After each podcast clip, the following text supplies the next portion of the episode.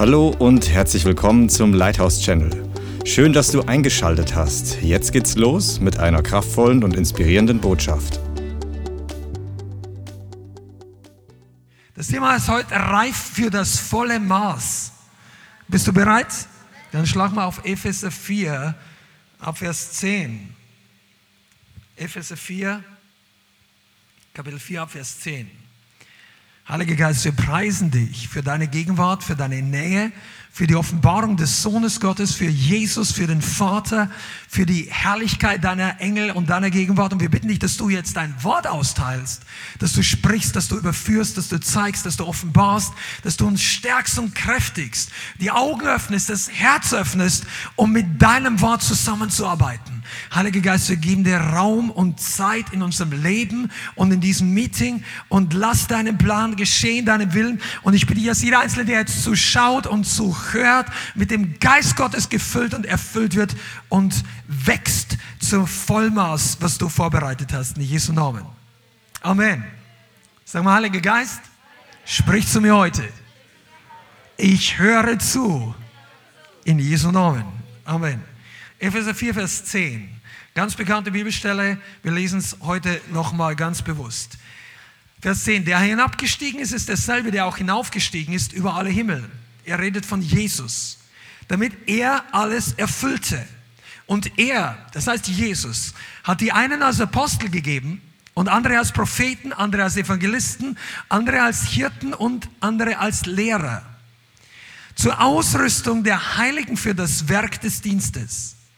Für die Erbauung des Leibes bis, sagen wir zu einem Nachbarn, bis, bis wir alle hingelangen, hingelangen zur Einheit des Glaubens und der Erkenntnis des Sohnes Gottes, zur vollen Mannesreife, zum Vollmaß des Wuchses der Fülle in Christus. Denn wir sollen nicht mehr Unmündige sein, hin und her geworfen und umhergetrieben von jedem Wind der Lehre, durch die Betrügerei der Menschen, durch ihre Verschlagenheit zu listig ersonnenem Irrtum. Hier steht's. Das Zentrum, von dem, worüber ich heute sprechen möchte, am Anfang ist der Vers 13, bis wir alle hingelangen, erstens zur Einheit des Glaubens, zweitens zur Einheit der Erkenntnis des Sohnes Gottes und drittens zur vollen Mannesreife, viertens zum Vollmaß des Wuchses der Fülle in Christi. Das sind, was Paulus hier nennt, als Ziel, weshalb die Dienstgaben, also Dienstgaben, nennen wir das, oder die Gaben, von denen die Bibel hier redet, Apostel, Propheten, Evangelisten, Hirten, Lehrer. Das ist einer der wichtigsten Zurüstungseinheiten im Leib Christi. Und der Ziel, weshalb diese Leute da sind, ist nicht, damit sie einen gut bezahlten Job haben oder eine dicke Visitenkarte mit einem großen Titel. All das sind komplette Nebensachen, manchmal komplett überflüssig. Aber es ist schon auch wichtig, diese Männer und Frauen zu ehren und all das, was dazugehört. Aber wichtig ist ihre Aufgabenbeschreibung. Wie Rainer Bonke mal gesagt hat, das sind nicht Titel in erster Linie, sondern Aufgabenbeschreibungen. Und die Aufgabe ist, dass wir alle zugerüstet werden zur Einheit des Glaubens. Im Übrigen mal kurze Erwähnung, deshalb ist es auch absolut notwendig, wenn der Leib Christi Einheit haben will, dass diejenigen, die eins werden wollen, unter die Lehre der göttlichen Lehre der Dienstgaben kommen. Du kannst nicht einfach Einheit haben, indem wir sagen, wir legen das Kriegsbeil beiseite. Wir, wir, wir, reden nicht mehr negativ übereinander. Das ist bei weitem noch keine Einheit. Das ist einfach Frieden also menschlich Frieden schließen. Man diskutiert nicht mehr miteinander, aber Einheit kann nur hervorkommen, wenn Gott, der Heilige Geist, durch die Einheit der Lehre eine gemeinsame Voraussetzung bringt. Wir werden zwar auf dieser Erde als Leib Christi nie in jeden kleinen Feinheiten in der Lehre hundertprozentig eins sein, aber wir brauchen es in den wichtigsten Fundamenten, die gleiche Einheit, die gleiche Lehre zu haben. Das ist ganz, ganz wichtig. Sonst kannst du auch nicht gemeinsam kämpfen. Du kannst nicht gemeinsam wachsen. Du kannst nicht, du hast nicht die gemeinsame Offenbarung, weil der Jesus, den die Leute vor Augen haben, bist du da? Der Jesus, den die Leute vor Augen haben, ist durch die Lehre geformt. Wir leben ja nicht mehr vor 2000 Jahren, wo wir Jesus in Fleisch und Blut über die Straßen gehen sehen und uns selber hinsetzen können und genau wissen, na, das ist der richtige Jesus von Nazareth. Heute wird der Jesus in der Gemeinde, im Leib Christi bestimmt, durch das es gelehrt wird. Jesus ist zwar unveränderlich, aber das, was die Menschen über ihn glauben, ist durch viele Veränderungen durchgegangen. Und deshalb brauchen wir die Dienstgaben und die, wenn sie wirklich den Dienst tun, du bist nicht einfach nur gesalbt, weil du den Titel hast. Du bist gesalbt, wenn Gottes Wort und Geist durch dich spricht und wirkt. Und diese Salbung bedeutet, dass wir den wahren, den echten Jesus predigen müssen. Und dann werden wir hingelangen zur Stärke, zur Einheit und vor allem auch zur vollen Mannesreife. Bist du da? Das sind jetzt alle Feministen ein bisschen, ah, wie so Mannesreife. Bleib mal ruhig. Der Heilige Geist gibt den Geist der Sohnschaft, egal ob du Mann oder Frau bist. Und du bist entweder Mann oder Frau. Oder er gibt auch den Geist der Braut. Diese Eigenschaft, auch egal ob du Mann oder Frau bist. Das sind geistliche Bilder. Gott ist Vater. Aber das ist, ein, das ist nicht, das ist real. Aber diese geschlechterspezifische Sache auf der Erde ist oftmals mit Bildern verbunden. Deshalb schlag nicht dagegen aus, sag, ja, ich bin eine Tochter was, und so weiter. Nein, der Herr gibt dir die volle Mannesreife. Das bedeutet, das volle, die, die Reife eines Mannes Gottes, einer Frau Gottes. Und wir müssen dorthin gelangen. Also, Nochmal die vier Punkte. Das ist einfach Grundlagen, die kannst du dir einfach merken. Einheit des Glaubens und der Erkenntnis, volles Mannesreife, Vollmaß des Wuchses der Fülle in Christi. Das heißt, bevor du alles empfangen kannst, brauchst du Reife. Ah, come on, das ist das Thema heute.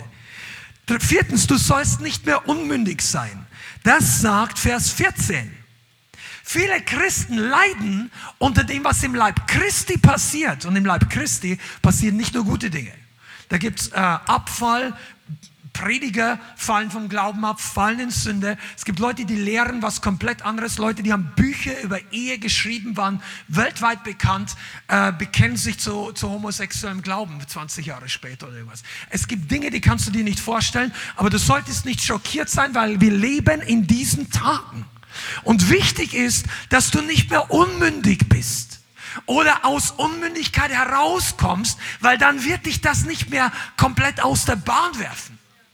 Es ist schockierend zu sehen, dass Lobpreismusiker, wenn sie vom Glauben abfallen und irgendwelche Sachen zu erzählen, sagen, hey, deshalb habe ich nicht angefangen, die CD zu hören. Was redest du da?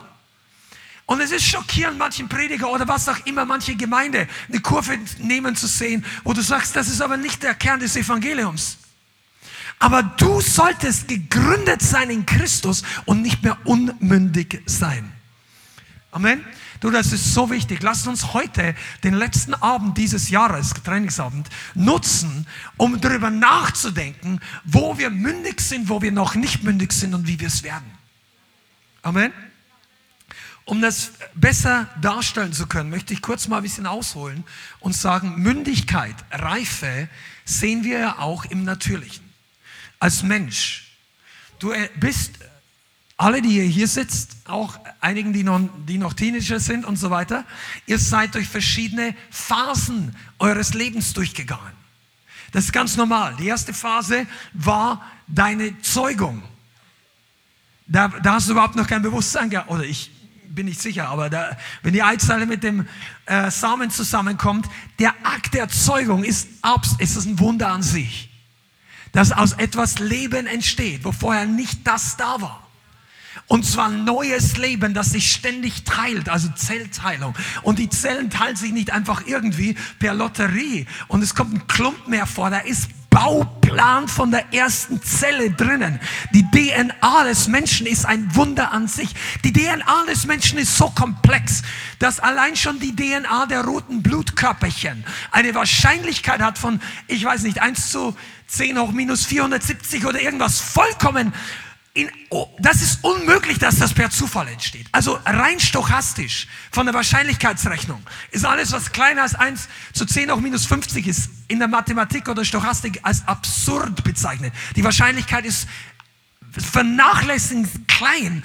Die Wissenschaft sagt, trotzdem, dass es irgendwie aus Zufall entstanden ist, aber ich sagte heute, das ist falsch, du bist kein Zufallsprodukt. Du bist viel zu genial gemacht. Wenn du dich am Morgen in den Spiegel schaust, sagst, sorry, ich bin kein Zufall. Du sagst es nicht zu dir, sondern zu all den Gedanken, die dir einreden wollen, du siehst nicht aus wie der Filmstar oder was weiß ich, du hast noch nicht trainiert, dein Bizeps ist noch nicht so groß. Vergiss das alles, du bist voll absolut genial. Halleluja, danke Bruder. Zwei, drei Leute.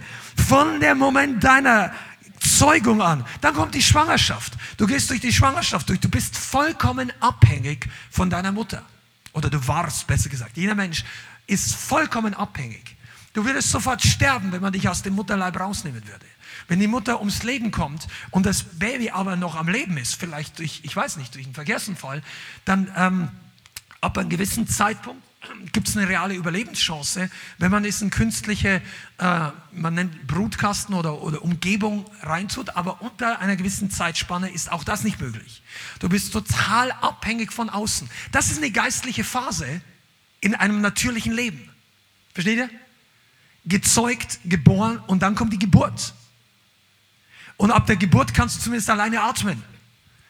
Du kannst grundsätzlich auch essen, du brauchst nicht mehr die Nabelschnur. Aber du brauchst vorgekautes oder vorbereitet, nicht vorgekaut, aber vorbereitetes Essen. Ja, manchmal, wenn du die Babynahrung anschaust und du denkst wirklich, das ist beinahe wie gekaut, gell? Aber ist nicht wirklich. Ähm, aber manche werden einfach noch gestillt an der Brust eine Zeit lang. Du brauchst eine spezielle Nahrung. Du kannst nicht alles nehmen in dem Alter. Obwohl die Kinder alles packen wollen. Manche, also die Naomi zum Beispiel damals, die bei der damaligen äh, Babysegnung, da ist sie einfach da gestanden, da hat sie einfach so ganz zack, das Mikrofon vom Prediger so, zack, so, hey. Einfach so, weil sie fast alles angenommen hat, was sie damals in der Hand gekriegt hat. Du, aber du weißt nicht alles, was du in die Hand kriegst. Deshalb geben dir deine Eltern, wenn sie schlau sind, in diesem ganz kleinen Alter auch nicht Messer und Gabel. Das kann dumm ausgehen. Du gibst ihnen einen Plastiklöffel ab einem gewissen Alter und schaust da mal zu, wie das geht. Und wenn sie dann so in das Glas rein, dann machst du schön Platz, damit nichts auf deinen Teppich oder in der, normalerweise gibst du ihnen dann Essen auf dem Fliesenboden und so weiter. Wer von euch hat schon Kinder gehabt? Oh, nur ein paar. Wird noch werden, in Jesu Namen. Das wirst du dann selber sehen können, dass es nicht schlau ist, den Kindern auf deinen schönen äh, Wohnzimmer teuren Teppich da äh, Babynahrung zu geben. Warum? Weil die können das noch nicht ganz handeln. Die haben totale Begeisterung und denken, jeder freut sich jetzt an diese Suppe und so weiter. Und dann wächst du und dann kommt es Zeit des Heranwachsens, Fähigkeit, Größe, Kraft, Intelligenz. Es, der, der, der Mensch wächst in Unterscheidungsfähigkeit, im Verständnis. Und mit all diesem kommt zunehmende Eigenverantwortung. Du lässt ein kleines Kind vielleicht, gibst mal eine Aufgabe, sag, lernt seine Spielsachen wieder aufzuräumen, das sollte man tun. Ja? Ähm, die Kinder haben nicht Bedienstete als Eltern. Die Kinder müssen lernen, also man, man hilft ihnen, obwohl man am Anfang mehr als ein Bediensteter ist. Man ist alles. 24-7 Versorgungsstation, ja, ist die Mutter und der Vater teilweise, aber vor allem die Mutter am Anfang, vor allem insbesondere, wenn gestillt wird und so weiter. Und diese Dinge kannst du auch nicht ändern. Sorry, da kann, kann man sich fühlen, wie man will. Die Muttermilch kommt nun mal in erster Linie von einer femininen Person. Also ich rede biologisch, okay? Aber da will ich heute gar nicht reingehen. Und wenn der ganze Prozess weitergeht und weitergeht, wird irgendwann der Mensch mal volljährig vor dem Gesetz, gesetzlich mündig und erwachsen. Das ist im Natürlichen, also zumindest die Entwicklung, zum großen Teil eine Zeitfrage. Wenn alle gesund wachsen, essen, ist eine Frage der Zeit. Du kannst nach drei Jahren nicht volljährig sein. Egal welch Wunderkind du bist, Mozart hat mit drei schon angefangen, Klavier zu spielen. Ich weiß nicht, wie alt er war, bis er seine erste Symphonie geschrieben hat. Ich glaube noch irgendwie zehn oder zwölf oder also er war, der war ein brillantes Kind, der war einfach, was sagen wir, überbegabt. Aber deshalb war der mit dem Alter trotzdem noch nicht erwachsen. Der war noch nicht reif. Versteht ihr das? Und die volle Mannesreife im geistlichen Bereich ist das Gegenteil von geistlicher Unmündigkeit. Und das bedeutet, dass du eben nicht mehr unmündig bist. Und ähm, wenn du Jesus noch nicht so lange kennst, dann ist es auch gar kein Problem, dass man als geistliches Kleinkind startet. Das haben wir alle. Und wenn du schon lange bei Jesus warst durch eine Entscheidung, aber nicht richtig gewachsen bist, weil dir vielleicht die Nahrung, die geistliche Nahrung gefehlt hat, das geistliche Umfeld, vielleicht geistliche Coach, Sales, was auch immer, wenn dir Dinge gefehlt haben, kann es sein, dass Wachstum langsam geht oder sogar zum Teil stagniert. Aber mach dir nicht den Fehler, dass du dich jetzt vergleichst heute mit anderen Leuten und dass du sagst, ah, ich wünschte, ich wäre weiter und dass du beginnst irgendwie dich selber dass du eine Abneigung dagegen entwickelst, wenn du feststellst, wo du noch Wachstum brauchst. Das ist ganz, ganz wichtig. Weil man, da kommt bei manchen von uns der Stolz hoch. Sagen, ja, ich bin schon sieben Jahre Christ und der ist erst zwei Jahre. Ja, das kann ich nicht jetzt einsehen. Ich bin, ich bin garantiert reif.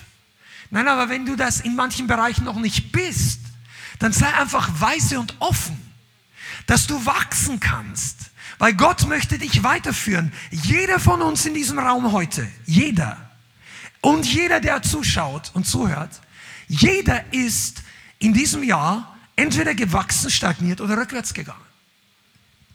Das ist super wichtig, dass du nicht dich in einer Illusion befindest und sagst, das passt alles und bei mir wachsen nur noch die letzten 10 Prozent sondern dass du aktiv das bejahen kannst. Auch wenn du dieses Jahr erst zum Herrn gekommen bist, wenn du dieses Jahr erst eine lebendige Gemeinde gefunden hast, nach ein paar Jahren, wo geistlich Trockenheit für dich war, dann genieß das, wo du jetzt bist und beginne voll das Wachstum zu umarmen. Das ist super wichtig, okay? Reife bedeutet, dass du eben nicht mehr unmündig bist. Und das heißt folgendes, ich gebe euch ein paar Punkte. Dass du beginnst selbstständig geistlich überleben zu können. Was meine ich damit? Dass du nicht mehr dauerhaft die Unterstützung von anderen brauchst, um geistlich nicht auf krumme Wege zu kommen. Nicht, äh, und wenn du das brauchst, ist es total okay, weil die Gemeinde ist dazu da, um Leute zu stützen, um Leute zu tragen, um Leute im Gebet zu tragen, um Leute helfen, Wiederherstellung zu empfangen. Aber in Reife hineinzukommen bedeutet, dass du lernst, geistlich selber zu überleben. Das heißt, du bist eben nicht mehr, wenn dich zwei, drei Wochen keiner aus deinem Hauskreis anruft, wie es dir geht, dann ist es nicht mehr so, dass du komplett absackst, weil du gar nicht merkst, dass du geistlich Kraft verlierst oder wenn du dich zurückziehst von den Versammlungen und so weiter, dann, dann, dann bei geistlich, also geistlich reife Leute tun das im Normalfall auch nicht, aber wenn du unmündig noch bist, dann, dann, dann kommt diese Wachstumsphase nicht zustande, sondern du drehst dich um dich selber und du beginnst Dinge zu tun, die geistlich nicht gesund sind. Wie ein kleines Kind, wo nach außen hin, wenn, man, wenn das nicht die, die gute Nahrung bekommt, dann verhungert das viel schneller. Also das kann nicht einfach überleben, versteht ihr das? Unmündigkeit bedeutet auch, dass du andere brauchst, um richtige Entscheidungen zu treffen. Also ihre Unterstützung, ihre Unterscheidung und so weiter. Ist das immer schlecht? Nein. Aber Reife bedeutet, dass du nicht mehr länger dumme Entscheidungen triffst und dann wieder zurückkommen musst in die Seelsorge. Da kannst du für mich beten. Das war gar nicht gut. Und dies, sondern du beginnst zur Reife zu kommen. Ah, jetzt werden die Amens ein bisschen weniger. Aber das ist gute Botschaft. Das hilft, reif zu werden. Amen. Dass du nicht mehr unmündig, Unmündigkeit bedeutet, ist das Gegenteil von Reife, dass man einer Person nicht alles anvertrauen kann. Ist ja auch wie beim Kind. Du gibst einem Kind in einem bestimmten Alter nicht einfach ähm, ein Messer. Oder du lässt dich erst recht mit Elektrizität spielen. Du kaufst einem Drei- oder Vierjährigen auch nicht irgendwie so ein motorisiertes Go-Kart oder irgendwie so ein, so ein Fahrzeug, wo du dann, der kann das gar nicht beherrschen und selbst wenn er es für sich beherrschen kann, vielleicht knallt er irgendwo anders dagegen. Anvertraut bekommen. Das ist im Geist genauso. Weil wir, nur weil wir was erkannt haben, heißt nicht, dass wir reif sind. Seid ihr da? Manche Leute haben so viel erkannt. und verachten das Wort Gottes trotzdem. Kommen wenige in die Versammlung. Manche Leute, wenn die im Raum sitzen, nur wenige, da denke ich mir, da läuft gerade eine Predigt für dich und du beschäftigst dich mit dem oder mit der Person oder mit dieser Sache. Manche von euch verstehen gar nicht, wie sich manche Propheten danach gesehnt haben, in so einer Gemeinde zu sein. Und ich rede nicht nur von unserer Gemeinde hier im Leithaus. Der Geist Gottes ausgegossen. Gemeinschaft untereinander, gegenseitig Weissagen, gegenseitig die Gaben des Geistes praktizieren. Das war im Alten Testament, das war, das war so selten manchmal in manchen Generationen wie ein Lottogewinn, obwohl das nicht Gottes Wille war, sondern weil die Leute abgefallen sind. Aber Gott kann uns nicht alles anvertrauen, weil wir nicht alles handeln können, wenn wir unmündig sind.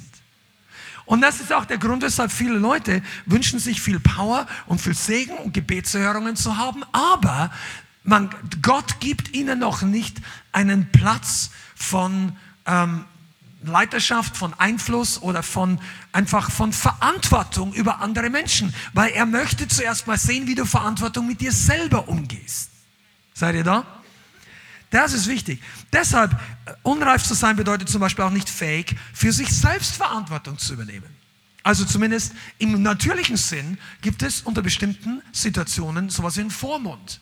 Also wenn ein Waisenkind ohne Vater und Mutter irgendwann aufwächst ähm, und hat vielleicht richtig viel Geld geerbt, aber die Eltern sind beim Verkehrsunfall ins Leben gekommen und der ist Millionär, aber der ist erst zehn Jahre alt, dann gibt es da jemanden, der zur Vormundschaft eingesetzt ist. Der wird sich vielleicht Tag und Nacht nur Schokolade kaufen oder ein Spielzeug nach dem anderen oder was auch immer. Es kann auch sein, dass er sich selber schaden würde.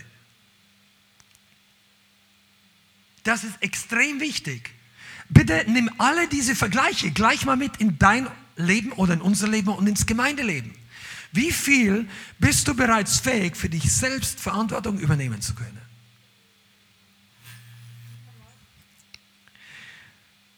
Ah, ich komme später zu meinen Gedanken. Okay, du bist, wenn wer unreif ist, kann noch nicht in der vollen eigenen Autorität gehen. Das ist das gleiche Beispiel. Wenn du eine ganze Firma hast, bist aber 13 Jahre alt, obwohl es deine Firma ist, obwohl es grundsätzlich deine Autorität ist, wird dir vom Gesetz nicht die Geschäftsführung, die Leiterschaft über die komplette Firma übergeben werden, weil jemand muss da auch haften dafür. Und im Geist ist es ähnlich. Wenn Gott dir etwas gegeben hat und Gott hat einen Plan für dich und Gott hat eine Berufung für dich, und er hat eine geistliche Position für dich vorbereitet, die dir schon gehört sozusagen von deiner Berufung her. Heißt es aber nicht, dass du die automatisch hast. Und rede jetzt nicht Autorität über die Werke der Finsternis, die hast du vom Tag eins an. Siehe, aber ich mache gegeben über Schlangen und Skorpione, auf Schlangen und Skorpione zu treten und über die ganze Kraft des Feindes und nichts soll euch irgendwie schaden. Lukas 10, Vers 19. Das hast du vom Tag eins. Aber du hast nicht vielleicht die kompletten, dass Gott dich so gebrauchen kann, wie es dir verheißen hat. Weil zwischen der Verheißung und deiner Identität als Sohn Gottes und deiner Berufung, die von Anfang an da war. Kenne nicht die Bibelstelle. Siehe, vor, noch bevor du im Mutterleib warst, habe ich dich zu berufen und dich zum Propheten für die Nationen gesetzt. Sagt Gott zu einem der alten Propheten, Jesaja oder Jeremia. Aber trotzdem, keiner weiß, sagt mit drei Jahren. Und für dich ist es das Gleiche. Du musst dein geistliches Alter sehen. Und Gott wird dich gebrauchen können, wenn wir aus Unmündigkeit in Mündigkeit hineinkommen. Galater 4, schlag das mal auf. Hier steht das nochmal ganz klar geschrieben. Galater 4, Vers 1. Ich sage euch aber, solange der Erbe unmündig ist, unterscheidet er sich in nichts von einem Sklaven, obwohl er Herr über alles ist, sondern er ist unter Vormündern und Verwaltern bis zu der vom Vater festgesetzten Frist. So waren auch wir, als wir Unmündige waren, unter die Elemente der Welt versklavt. Als aber die Fülle der Zeit kam, sandte Gott seinen Sohn, geboren von einer Frau, geboren unter Gesetz damit er die loskaufte, die unter dem Gesetz waren, damit wir die Sohnschaft empfingen, Weil ihr aber Söhne seid, sandte Gott seinen Geist seines Sohnes in unsere Herzen, der da ruft, aber Vater. Amen. So, Jesus hat uns losgekauft vom Fluch des Gesetzes, von der Bindung und der Knechtschaft des alten Bundes des Gesetzes, aber wir sind jetzt auch nicht automatisch mündig, wir sind nur Erben per Definition. Wir sind geboren in die Familie Gottes, aber wir brauchen einen Prozess und eine Phase der Mündigkeit. Und deshalb sind die Dienstgaben da. Wir haben es vorhin gelesen. Das ist wichtig, dass du das Wort, wenn du Dienstag kommst, wenn du Sonntag kommst, komm nicht nur, um die Gemeinschaft zu haben, nicht nur um Gott anzubeten. Das ist alles wunderbar. Das ist der Plan Gottes. Komm nicht nur, um gemeinsam zu beten. Das ist auch einer der vier Säulen. Ja? Gemeinschaft, Brotbrechen, Gebete in der Apostelgeschichte. Und die vierte ist die Lehre der Apostel damals, die Lehre der Dienstgaben. Das führt dich und die ganze Gemeinde und uns alle in Mündigkeit.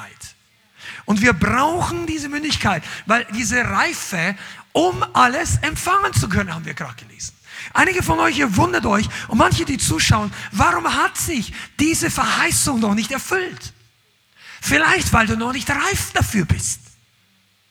Du betest zwei oder drei Jahre, sagst, Herr Gott, wie lange noch was? Und Gott sagt, ja, wie lange noch? Entscheidest du. Teilweise. Reife wird nicht vom Himmel gegeben.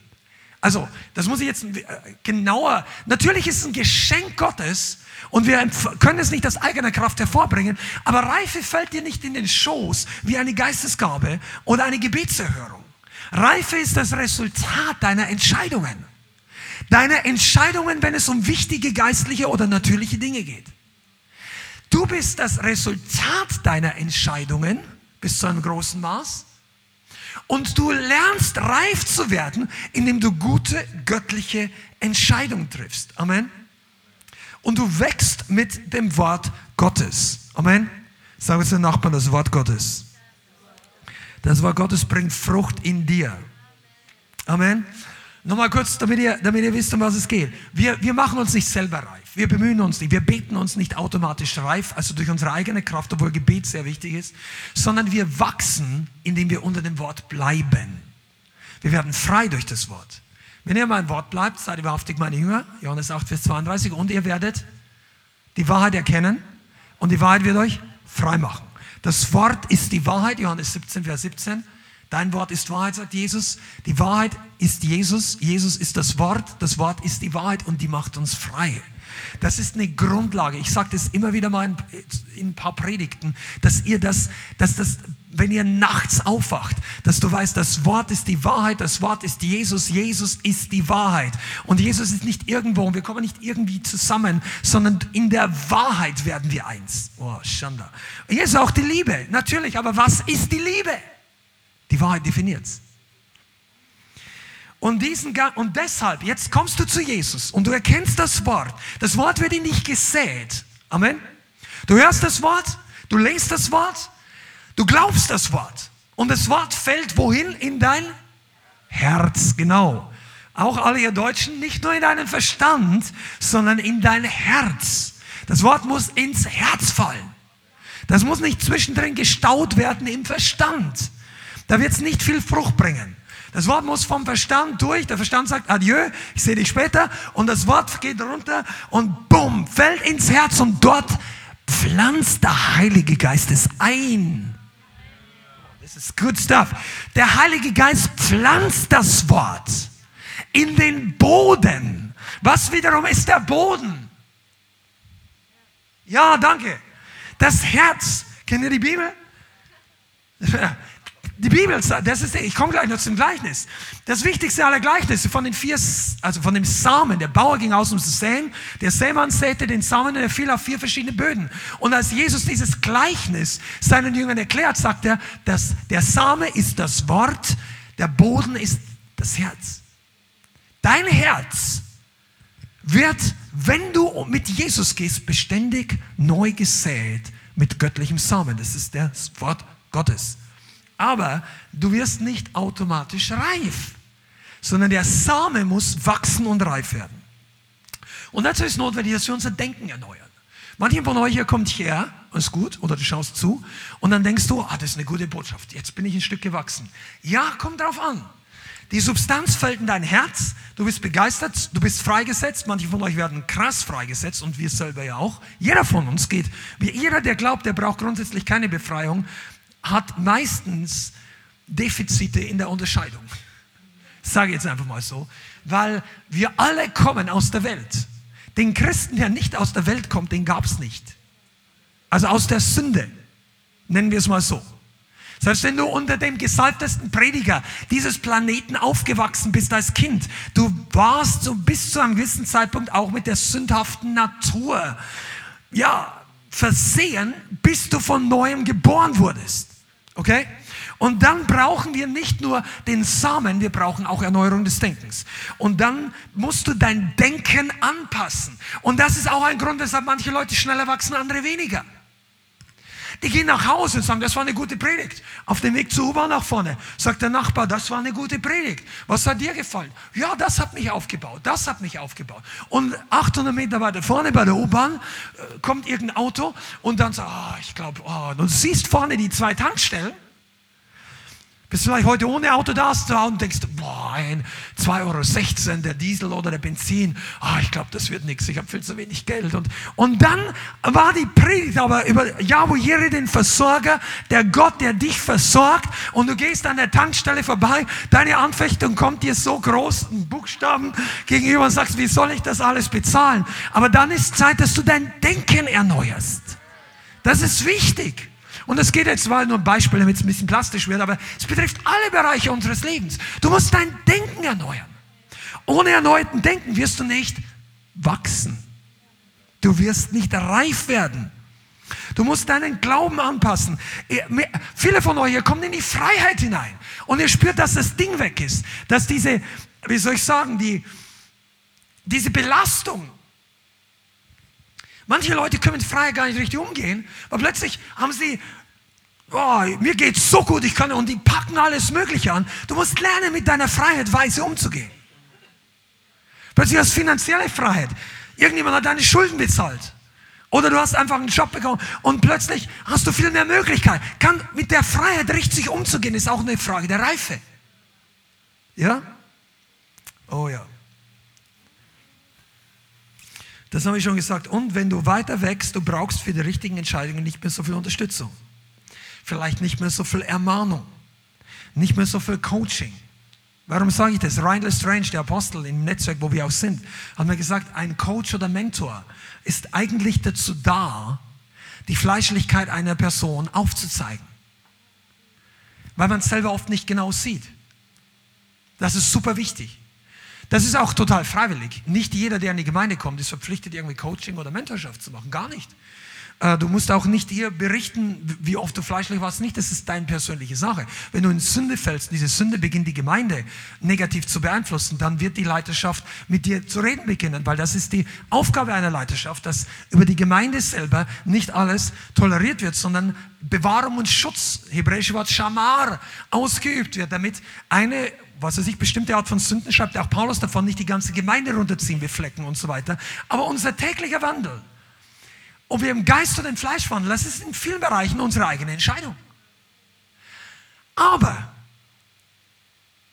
wenn du noch nicht wirklich zur Reife gekommen bist, dann brauchen viele Leute erstmal so einen Augenöffner, dass diese Sache nicht so geistlich ist. Und manche Leute wollen das, und manche Leute wollen das eher nicht. Weil sie sich unangenehm dabei fühlen, in dem Moment, wo es offenbar wird, was aus dem Fleisch ist und nicht aus dem Geist. Aber wenn das der Fall ist, dann wächst du nicht so schnell. Weil die, das ist wie bei einem Kind. Also du kannst warten, bis das Kind automatisch selber Fahrrad lernt. Manche können das. Und manche brauchen Anweisung. Oder Unterstützung. Nicht nur Anweisung. Sage, lenke bis nach links, wenn du nach, äh, oder nach rechts, wenn du nach äh, rechts kippst und umgekehrt. Das, die, die Information alleine hilft nichts. Du brauchst eigentlich Training, Coaching, jemand hilft dir. Aber irgendwann musst du dann auch selber fahren. Ich weiß nicht genau, wie das bei anderen war.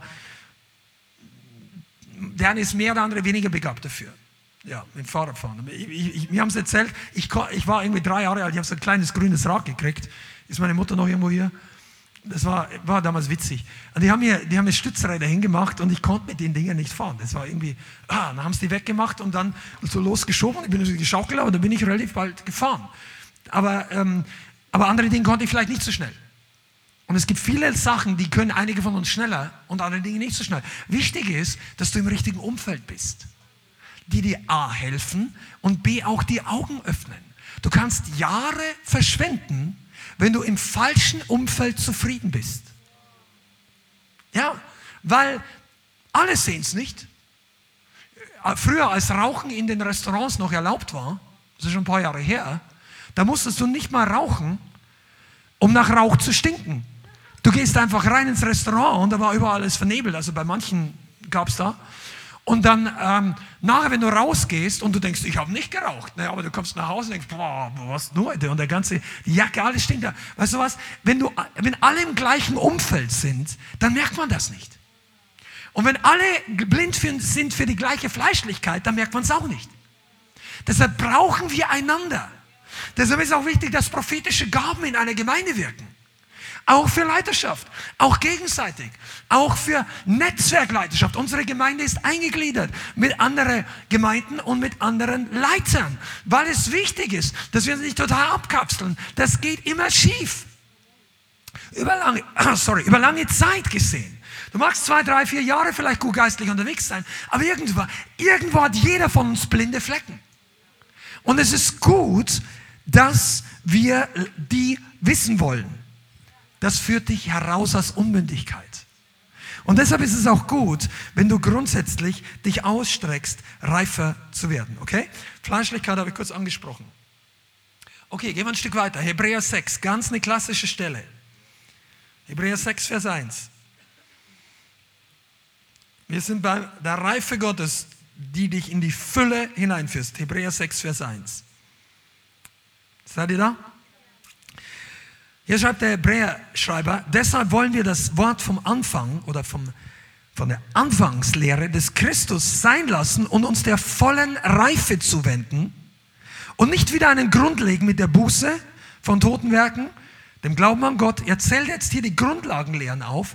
Drittens der Lehre von Waschungen, das Wort heißt hier Taufen im Griechischen. Viertens der Handauflegung. Fünftens der Totenauferstehung und sechstens dem ewigen Gericht.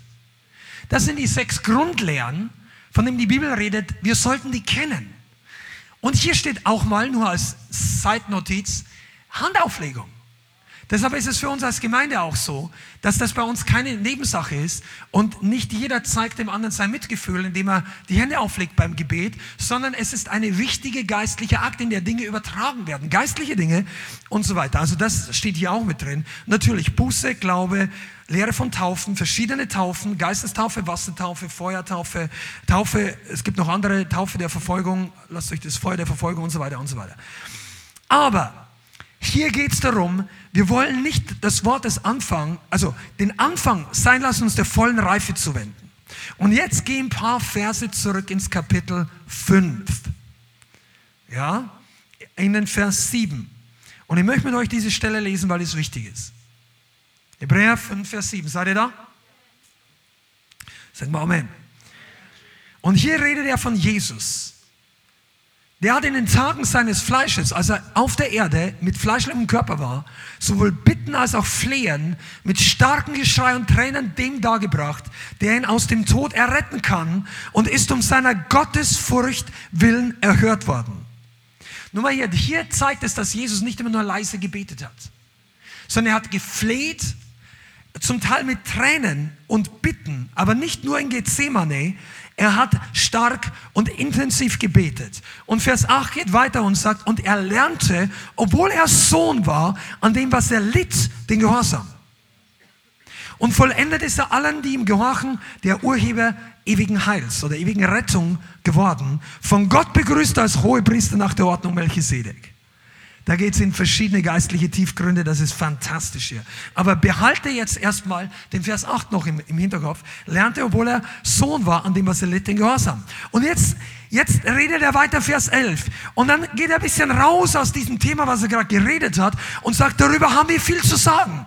Also über dieses Lernen des Gehorsams, über die Vollendung des Heils und über diese hohen Priester. Wir könnten darüber viel sagen, sagt er in Vers 11, und es lässt sich schwer darlegen, weil ihr im Hören träge geworden seid.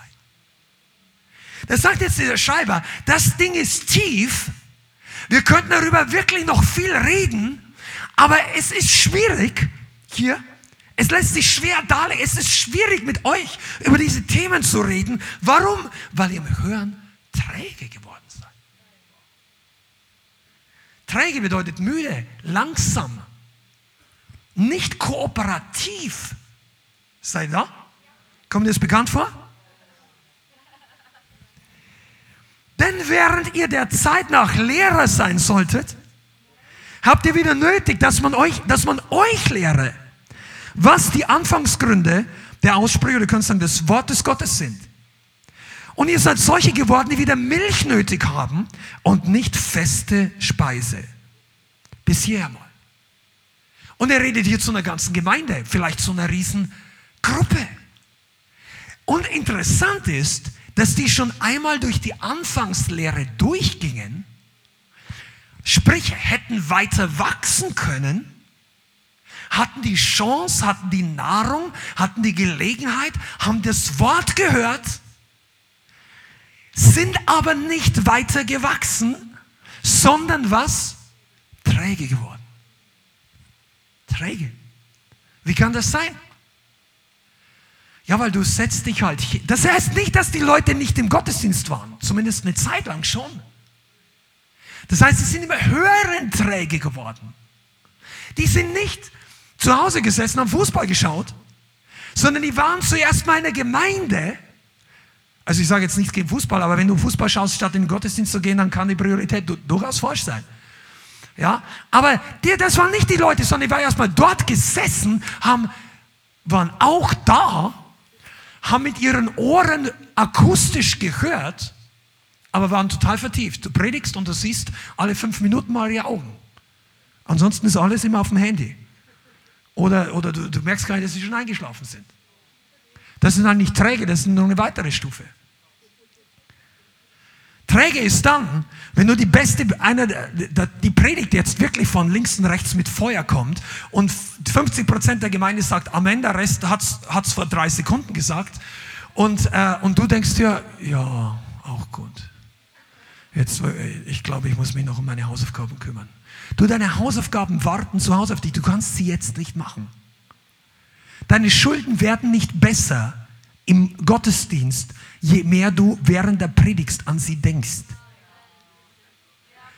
Dein seelisches Problem, dein, deine Arbeitsstelle. Manche von euch, wisst ihr, wir reden heute über Wachstum. Es ist der letzte Trainingsabend 2022. Kommt nachher noch über ein paar interessante Sachen. Wie viel bist du dieses Jahr gewachsen? Soll ich dir woran, sagen, woran die Antwort auch liegt? Wie gut hast du zugehört? Mit welchen Ohren bist du hier gesessen?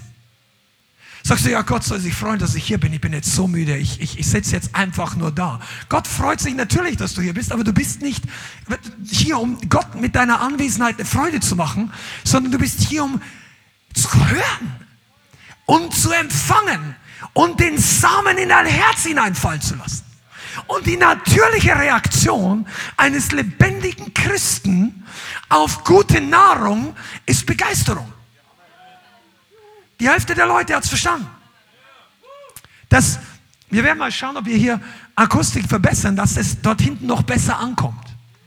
Weil erfahrungsgemäß ist die erste Hälfte der Reihen begeisterter als die letzte Hälfte der Reihen. Das liegt aber nicht an den Stühlen. Da ist kein unsichtbarer äh, Sache eingebaut, die die Begeisterung wegsaugt hinten so. Sondern das ist so, dass die begeisterten Leute meistens nach vorne kommen. Weißt du warum? Weil die sagen, ich will der Erste, der gesegnet wird. Also einer der Ersten. Und in die erste Reihe traut sich dann immer keiner setzen, da sitzen zweite, dritte, vierte. Und manche anderen sitzen hinten, damit sie schnell aufs Klo können. Spät rein, schnell raus. Du, wir machen keine Vorwürfe. Aber überleg dir doch mal, wie reif bist du geworden? Ah, Schanda.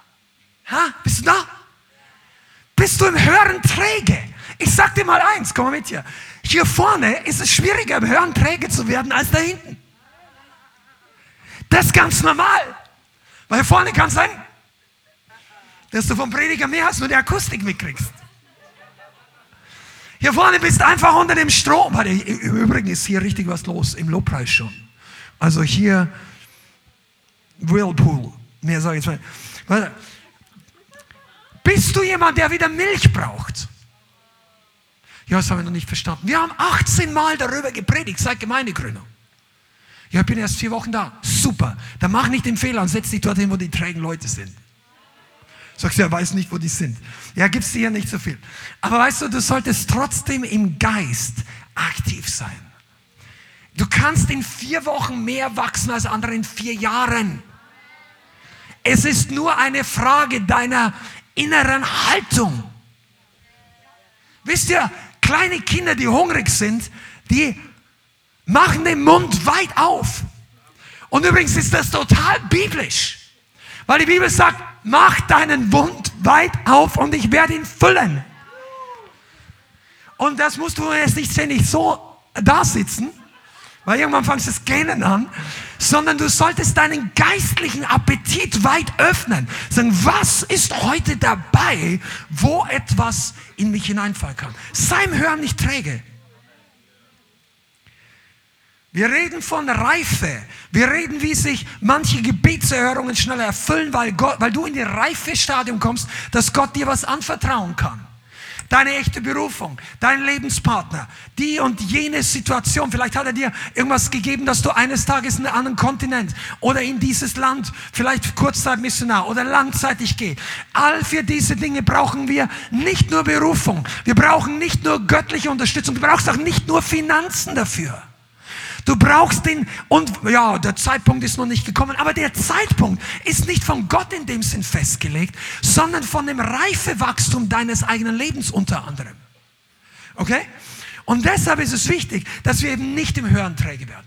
Weil hier die Bibel sagt, dass wir statt reif geworden zu sein, wieder Milch brauchen, weil wir im Hören träge geworden sind. Und ich kann das und Bianca und ich, und ich denke, das können andere Pastoren total bestätigen. Du kannst es beobachten im Laufe der Wochen und Monate, wie welche Leute zuhören, wie sie wachsen. Das hat eine Verbindung. Das ist nicht immer so. Manchmal ist man total ausgenockt und müde. Kein Thema. Ist auch keine Verdammnis. Du musst dich auch nicht rechtfertigen dafür. Ist dein Leben. Aber werde am Ende des Jahres nicht sauer, wenn jemand anders schneller gewachsen ist wie du Während die andere Person mit mehr Hunger und mehr Eifer und nicht so träge war im Hören. Oh. Und jetzt kommen wir zum nächsten Punkt. Jakobus, was sagt denn die Jakobus eigentlich? Ja? Seid nicht nur, sondern Tuer, Täter, Macher des Wortes Gottes. Du sollst ein Täter sein. Das ist die nächste Stufe. Und eine Gemeinde ist dann lebendig und gut, wenn sie dich herausfordert, sei ein Täter. Sei nicht nur Zuhörer. Weil das Geheimnis hinter dem Trägewerden ist eigentlich, du hörst und tust nichts damit. Ja, das habe ich gehört. Weißt du, manche Leute, die sagen, ja, das habe ich schon gehört und das habe ich und das habe ich und das weiß ich und das weiß ich. Und das, das musst du gar nicht alles erzählen. Den Inhalt deiner Festplatte interessiert niemand. Ordne das für dich selber, bring Ordnung rein und ruf es ab, wenn du es brauchst. Sonst ist ein Bug auf deiner Betriebssystem, also ein Fehler. Ja, und dann hast du so eine. Un Wisst ihr übrigens, danke, Heiliger Geist. Wisst ihr übrigens, was passiert, wenn sich ein Computer aufhängt? Kennt ihr, kennt ihr, bin ich wieder allein hier? Nein. Kennt ihr schon, geil? Windows, Windows. Ich, ich, ich, tut mir leid, ich rutsche ab in die, ah, ich bin eigentlich, ich habe nichts gegen Windows, ich habe irgendwann auf Mac übergestiegen, weil in der Zeit damals, wo ich Musik gemacht habe, war für den Musikbereich Mac vorteilhaft, du kannst jetzt auf Windows, sprich PC genauso machen. Aber da, beim PC war es so, wenn der einfriert, dann gab es früher, das ist schon lang, lang her, so ein Bluescreen. Fopp, da war alles blau, kennt ihr das noch manche von euch? Und dann kannst, kannst drucken, was du willst, nichts mehr passiert. Gar nichts mehr. Musst du irgendwie eine Reset-Taste drücken, wo der Computer komplett neu startet. Der Computer ist in dem Moment nicht tot. Der ist nicht eingeschlafen. Der ist nicht, ich habe keine Lust mehr. Der, der ist in einer Routine festgehangen, wo immer das Gleiche macht du kommst nicht mehr ran. Ja, das ist, beim Mac ist dann dieser, dieser Ball, hört nicht mehr zum Laufen auf, was auch immer. Es gibt selten heutzutage, aber es gibt's. Wisst ihr was? Das ist, wenn sich manche Christen aufhängen, geistlich. Sind eingefroren. Sind immer wieder im Kreislauf mit der gleichen Sache beschäftigt und du kommst nicht mehr ran. Und dann brauchen die einen geistlichen Reset. Aber das ist ein Bug im System. Das war nicht von Gott so einprogrammiert. Es war nicht geplant. Gott will, dass dein System smooth läuft. Und deshalb ist, was du hörst im Reich Gottes, in der Gemeinde, manchmal so wie das Update deines geistlichen Betriebssystems. Ja? Sagst, wow, deshalb hat das die ganze Zeit nicht funktioniert. Ich bete seit 28 Wochen für diese Sache. Und da tut sich nichts. Und du merkst nicht, dass es Probleme. Es gibt ja auch Probleme für Gebetserhörungen und so weiter. Aber kommen wir nur zurück zur Reife. Hören, träge werden ist nicht gut. Ich mache dir den guten, ich gebe dir den guten Rat. Komm hierher mit Hunger. Auch wenn der Tag schwierig ist. Dann ist es ein besonderes Opfer. Manche hier, und ich spreche jetzt mal auch, okay, wenn du noch relativ neu bist und du musst noch für dich ist das alles noch so, wow, ich bin froh, dass ich das Ganze hier geistlich durchstehe, wenn es hier mit so und so weiter. Aber weißt du, da ist jetzt die nächsten paar Sätze nicht für dich, aber für die Mitarbeiter. Manche von euch, ihr lasst euch tragen durch die Überwindung von anderen Leuten hier. Anderen Mitarbeiter. Ihr fühlt euch geistlich, weil andere gerade mit der ganzen Mannschaft in die Gegenwart Gottes aufsteigen. Und du bist daran Gashanga, Halleluja, hier ist der Heilige Geist. Und so weiter. Aber werde reif, dass du das zu Hause selber freisetzt. Auch Lobpreisteam. Kannst dich nicht immer auf den anderen Musiker, auf den anderen Sänger verlassen. Die eine Sängerin, die wird schon was haben, was Spontanes. Der Drama wird schon im Timing bleiben. Manche hier Deutsche, hey, wir werden irgendwann mal eine Klatschschule machen, Rhythmusschule, ja? Lobpreisteam sagt Amen. Das ist ein bisschen scherzhaft. Aber manche, die Deutschen klatschen erfahrungsgemäß ein bisschen anders wie die Afrikaner. Come on, ich, ich ich muss hier bleiben, sonst, sonst, sonst geht die Zeit weg. Reife, okay. Ich, ich, bin nur deshalb so begeistert, weil als wir unterwegs waren, wenn du auf eine reine Bonke Crusade gehst und du merkst, wie die Leute da alle ankommen, die singen schon alle im Gehen, die klatschen Rhythmen, das kannst du hier noch mal nicht mal den deutschen, manchen deutschen Amateurmusikern äh, beibringen, so Synchro, die klatschen die ganze Menge, 10.000 Leute. Du denkst, wow, hier sind alles Musiker, das sind alles Afrikaner. Die haben das irgendwie Blut, Halleluja. Stimmt's? Ah, ich liebe die Leute. Amen. Okay. Gründe, nicht zur Reife zu gelangen. Zwei, drei Sätze dazu. Lukas 8. Und bei dem Gleichnis waren wir vorhin schon mal kurz, wir haben es aber nicht gelesen. Lukas 8, Vers 11. Geh da kurz mal hin oder schreib dir das in deine Notizen auf. Das ist ein Grund, weshalb Jesus sagt, was sein kann, dass wir nicht zur Reife kommen. Lukas 8, Vers 11. Das ist das Gleichnis von den äh, Samen und den vier Böden. Dies aber ist die Bedeutung des Gleichnisses, Vers 11. Der Same ist das Wort Gottes, die aber auf dem Weg sind, die welche hören. Dann kommt der Teufel, nimmt das Wort von ihren Herzen weg, damit sie nicht glauben und errettet werden. Das ist die Strategie des Feindes, okay? Die aber auf dem Felsen sind die, welche, wenn sie hören, das Wort mit Freuden aufnehmen. Die Parallelstelle sagt, sogleich bringen sie Frucht. Und diese haben keine Wurzel. Für eine Zeit glauben sie und in der Zeit der Versuchung fallen sie ab.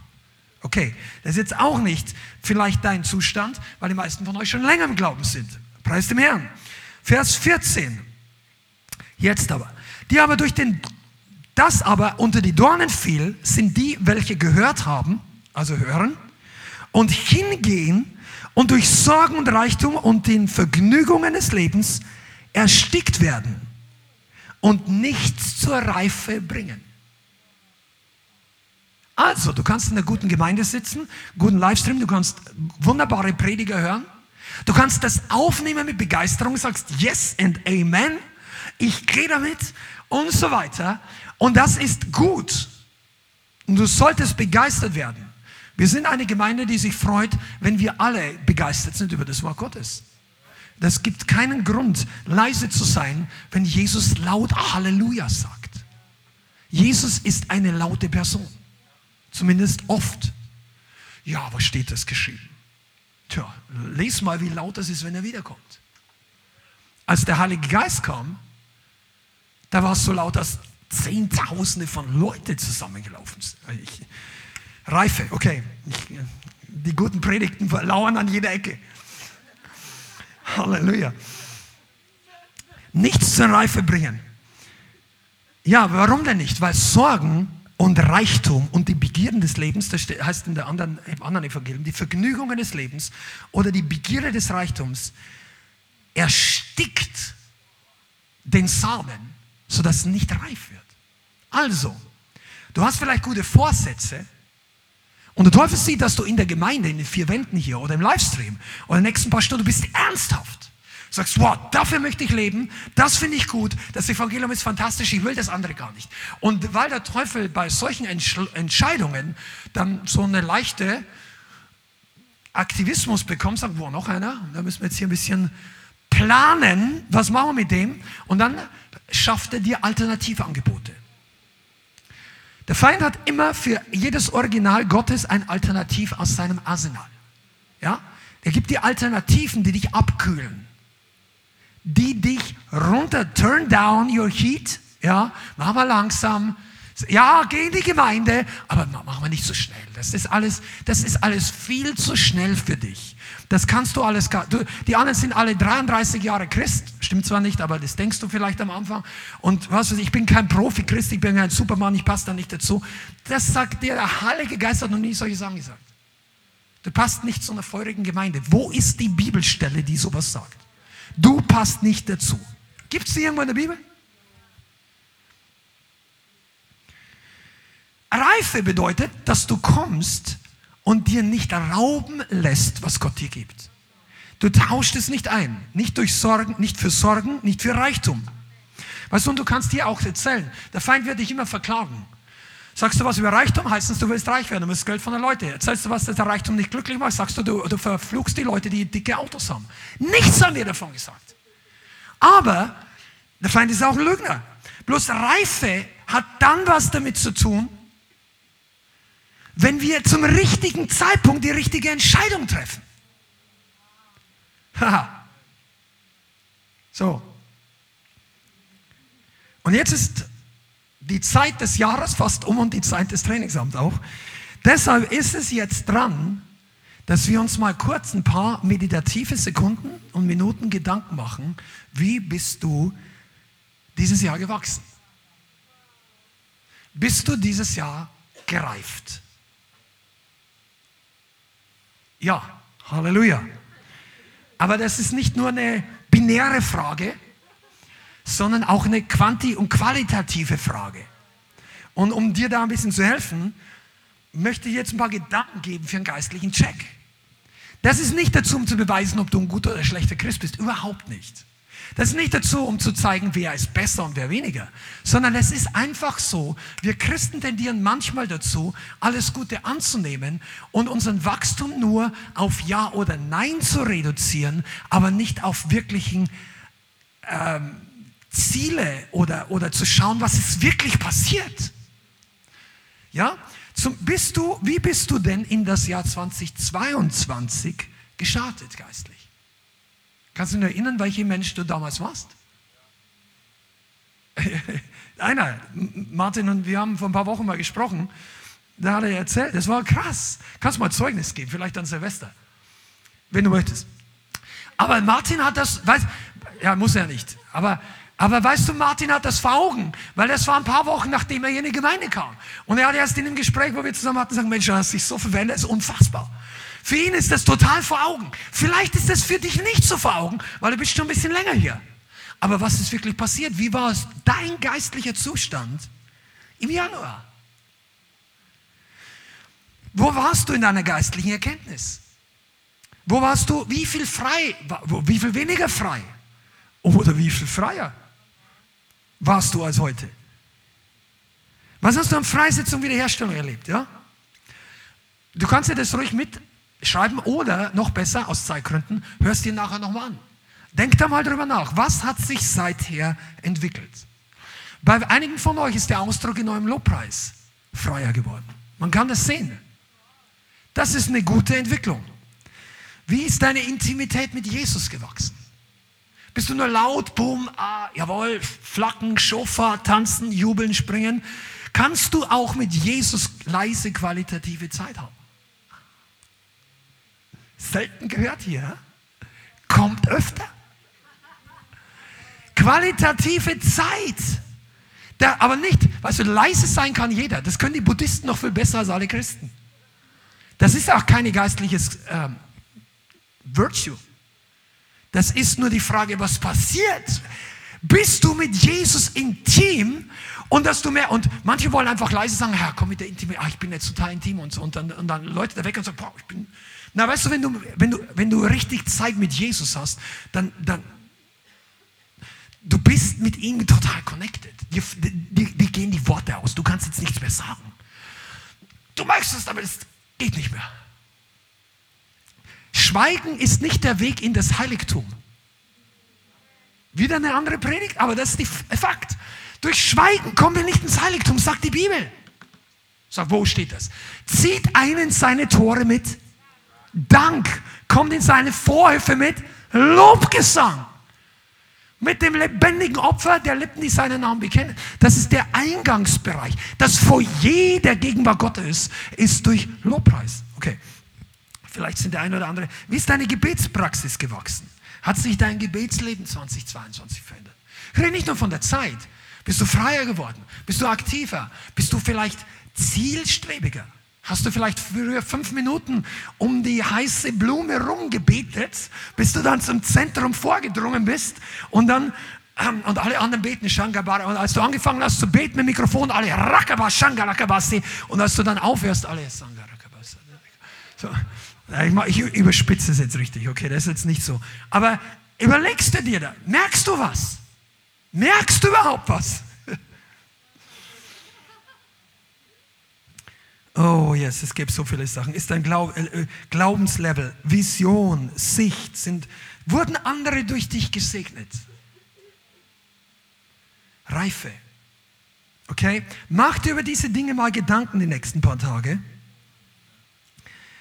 Und setz dir fest für dein Herz, kommen wir jetzt einfach zum Abschluss, dass du sagst, okay, ich möchte nicht nur ein gehorsamer, guter, in Anführungszeichen, guter Christ sein, Nachfolger. Ich möchte nicht nur dort sein, wo Gott wirkt, ich möchte nicht nur dorthin gehen und gebläst werden. Das ist alles gut, das ist alles gut. Und pass mal auf, die Predigt heute ist auch nicht für jeden gleichermaßen. Manche, die sich erst bekehrt haben, manche, die viele Dinge erst lernen. Du musst doch nicht jetzt gleich in den nächsten drei Monaten die volle Reife. Das ist unrealistisch. Aber auch du kannst wachsen. Und jeder von uns kann wachsen. Und das ist, Wachstum ist kein Zufall. Okay?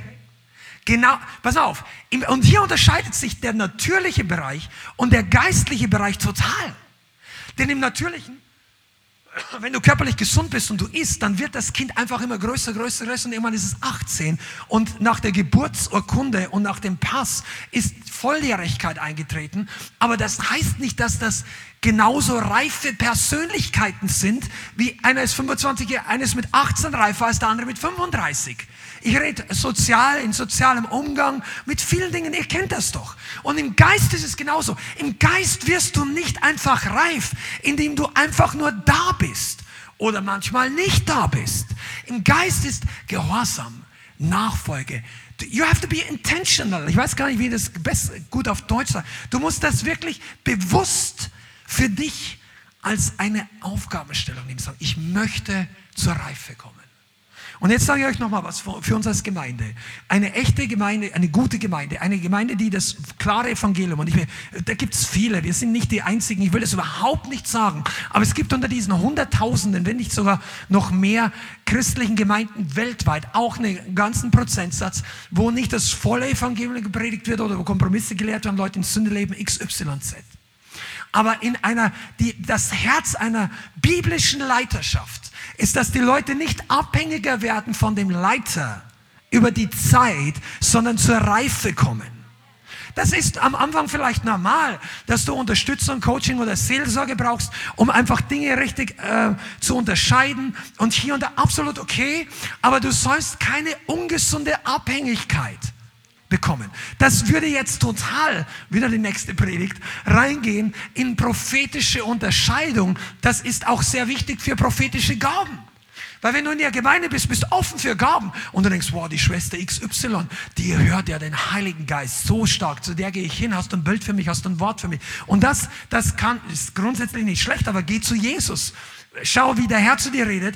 Überprüf das mit anderen Leuten, die geistlich reif sind, um zu entscheiden, ist das wirklich vom Herrn, ist das nicht. Der Herr redet in, nicht in erster Linie durch Eindrücke, er redet nicht in erster Linie durch prophetische Worte, er redet durch sein Wort. Aber er gebraucht auch andere Dinge.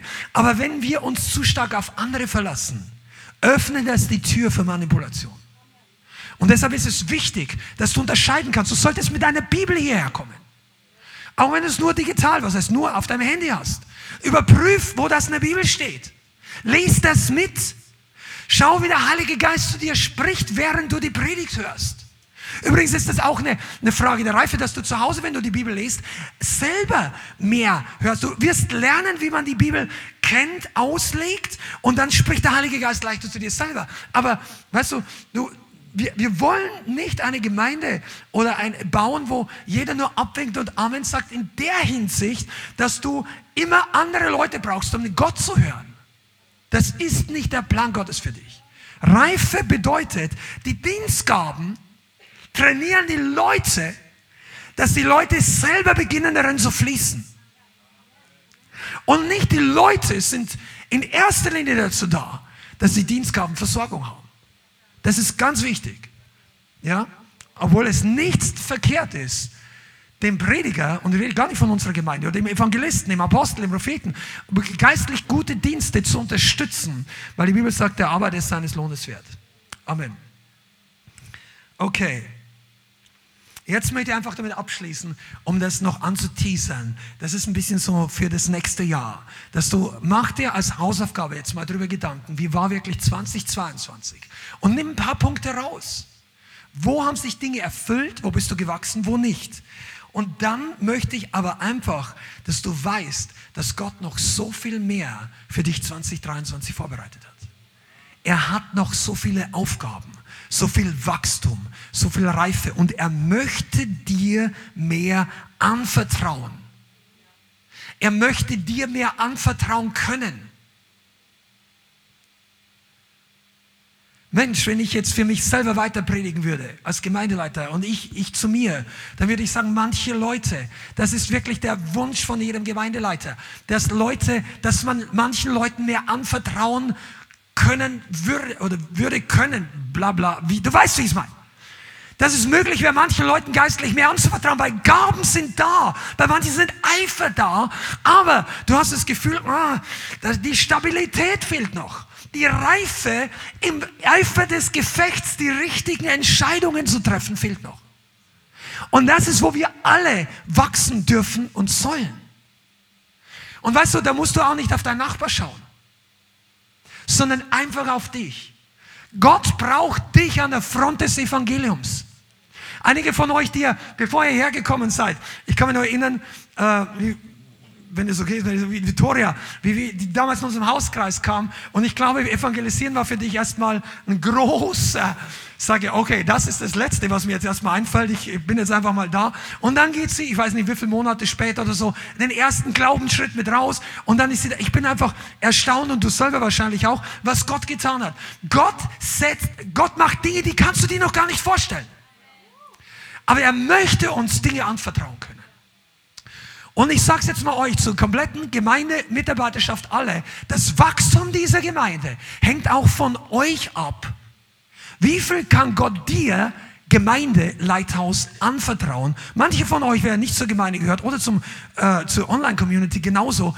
Wie viel Wachstum an Leuten, an Verantwortung, an Multiplikation kann Gott dir anvertrauen? Wir können nicht 200 Leute, 300, 400 Leute groß werden und, all, und wir müssen Systeme, ähm, Strukturen ändern. Es ist logisch, dass eine Gemeinde unter 100 Leute in anderen Strukturen wächst als eine mit 200, mit 300, mit 400. Und deshalb braucht es dich, dass du zur Reife kommst. Und du musst nicht fünf Jahre in die Bibelschule gehen. Es reicht, wenn du den gleichen Fehler nicht zweimal machst. Wow.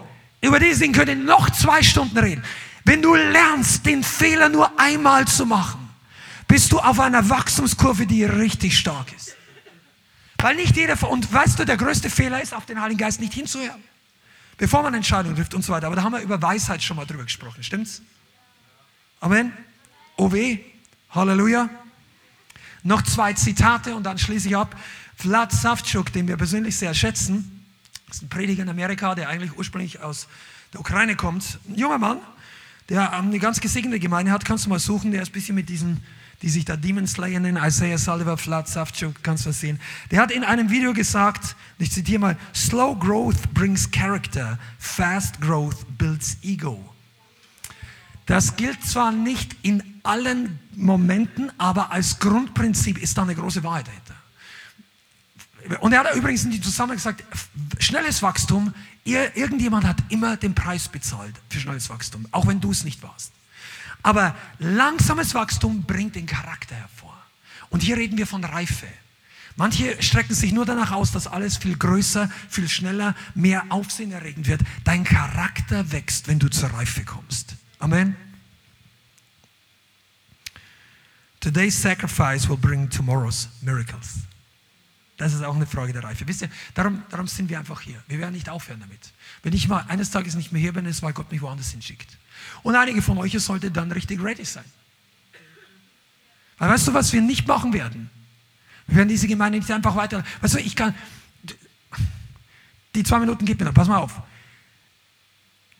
Eine Gemeinde läuft vom Modus immer so ähnlich wie die Leute, die es gestartet haben oder die, die, die, die Leiter, die Prediger, die, die, die Persönlichkeit ist da mit dabei und damit meine ich jetzt nicht, wir sind was Besonderes, überhaupt nicht, gar nicht, sondern eher so der Eifer, der Einsatz. Versteht ihr, was ich meine? Worship, dies und jenes. Und wenn das da ist, dann laufen viele mit, aber äh, vielleicht kommt nächstes Jahr schon der Moment, wo einige von euch für eine kurze Zeit lernen müssen, dass du diesen Eifer selber hervorbringst, dass das nicht abhängig ist von anderen.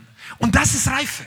Und ehrlich gesagt würde ich mir das wünschen für die Gemeinde dass wir aus irgendeinem Grund, weil uns der Herr wegschickt oder was auch immer, wenn ich mal nicht hier bin, dass das Ding noch mehr explodiert im Geist, mit Eifer, mit Freude, mit Schärfe im Geist, mit Gebet, mit Unterscheidung, mit Liebe und einfach, dass du sagst, boah, das wäre wär ein großer Wunsch für mich. Was glaubst du, was das für das Reich Gottes cool ist? Wenn er eines Tages mal ein Drittel oder ein Viertel von der Gemeinde nimmt, sagen, ihr geht mal darüber und wir machen, das ist jetzt Zukunftsphysik. Amen. Jetzt müssen wir Schluss machen hier. Haben wir schon ein bisschen überzogen.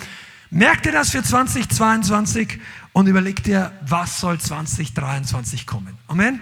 Lass uns aufstehen und beten zusammen.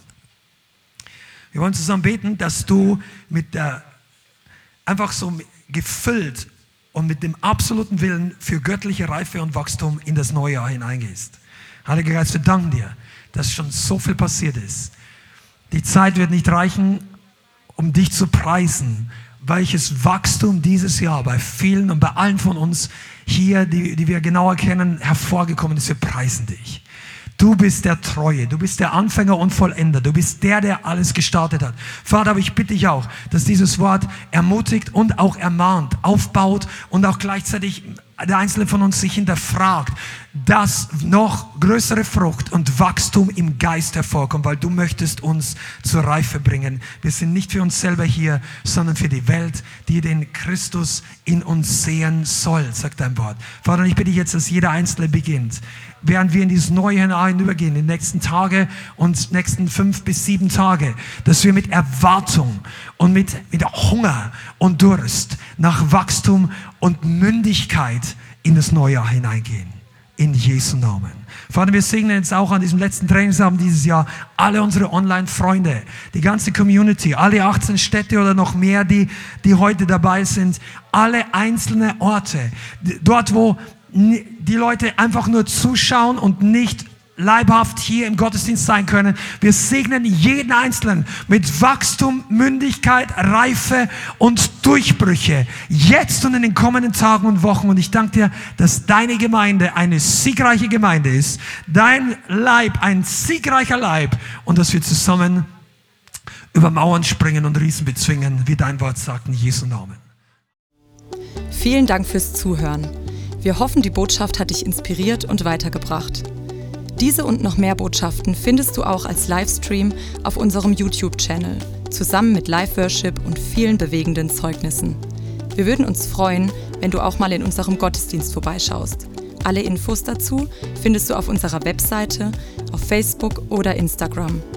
Links dazu findest du in der Beschreibung. Schreib uns gerne dein Zeugnis oder dein Gebetsanliegen unter info at lighthouse.center. Tschüss und bis zum nächsten Mal.